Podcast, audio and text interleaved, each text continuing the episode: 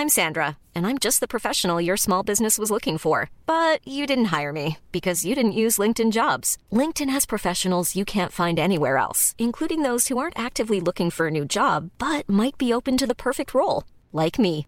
In a given month, over 70% of LinkedIn users don't visit other leading job sites. So if you're not looking on LinkedIn, you'll miss out on great candidates like Sandra. Start hiring professionals like a professional. Post your free job on linkedin.com/people today. Bonjour, dans cet épisode, je vais vous expliquer comment ne plus jamais détester vos lundis. Je suis Gaël Châtelain-Berry, bienvenue sur mon podcast Happy Work, le podcast francophone le plus écouté sur le bien-être au travail.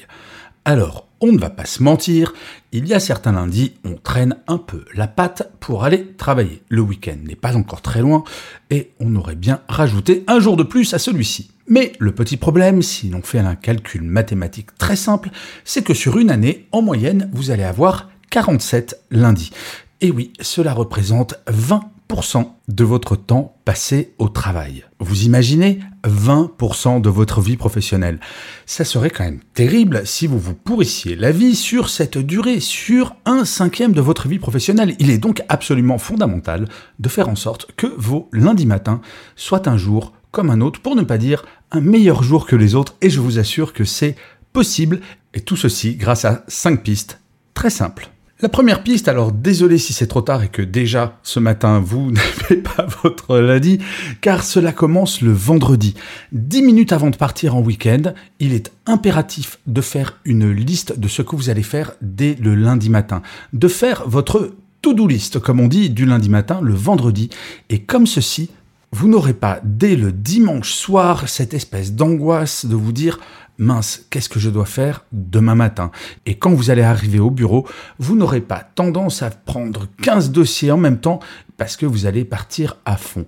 Toute la problématique de ce lundi, c'est qu'effectivement, il faut se remettre en route. Eh bien, vous êtes exactement comme une voiture. Une voiture qui n'a pas roulé depuis un certain temps, il faut redémarrer doucement. Si vous redémarrez sur les chapeaux de roue, vous allez flinguer le moteur. Et votre moteur, c'est votre cerveau et votre corps. Donc, la liste des tâches de ce que vous devrez faire le lundi matin se prépare le vendredi. Ce sera la dernière chose que vous allez faire dans votre semaine de travail. La deuxième chose, c'est d'avoir des routines. Ça, j'en ai déjà parlé dans un autre épisode de Happy Work. Le dimanche soir, plutôt que de commencer à penser à la réunion que vous allez avoir le lendemain, plutôt que de regarder et voir les mails pour vous avancer, comme on dit, ayez une routine tous les dimanches soirs à partir, on va dire, de 17h. Vous commencez soit à cuisiner ou à regarder un film, à faire quelque chose de routinier qui va vous empêcher de penser au travail le dimanche soir. Et d'ailleurs, vous n'en aurez pas besoin puisque vous avez déjà votre to-do list.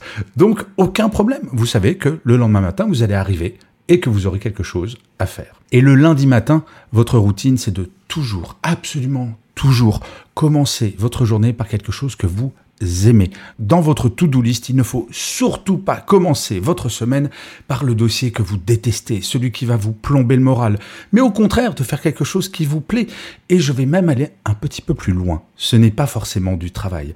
Si vous avez envie d'avoir une routine du lundi matin où vous prenez un café avec votre collègue préféré pour parler du week-end, faites-le, mais surtout planifiez-le.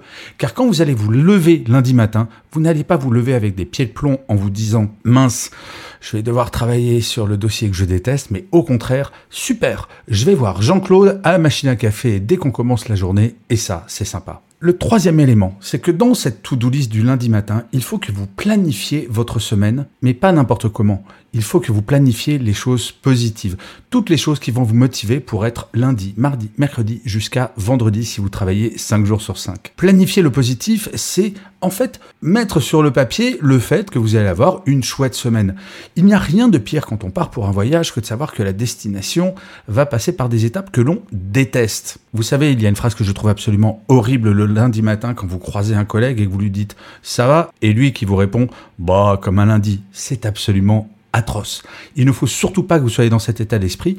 Et pour ce faire, eh bien, une partie de la journée, là je ne parle pas de très longtemps, ça peut être 10 minutes, un quart d'heure, planifiez les choses positives qui vont vous arriver dans cette semaine. Et si jamais vous n'avez pas ça en stock, provoquez-les. La quatrième chose, je sais ce que vous allez me dire, ce n'est pas toujours très simple, mais il y a moyen de s'organiser. Il faut que le lundi vous fasse envie.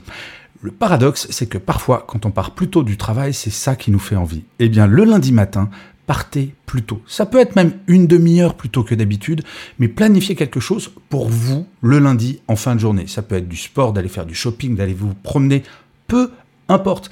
Mais planifiez de partir plus tôt et comme ça, cette journée va vraiment être une journée de remise en route. Comme je vous le disais, il ne faut pas partir sur les chapeaux de roue lundi matin, sinon vous allez arriver lundi en fin de journée avec le moral dans les chaussettes en vous disant oh, il reste encore 4 jours à tirer.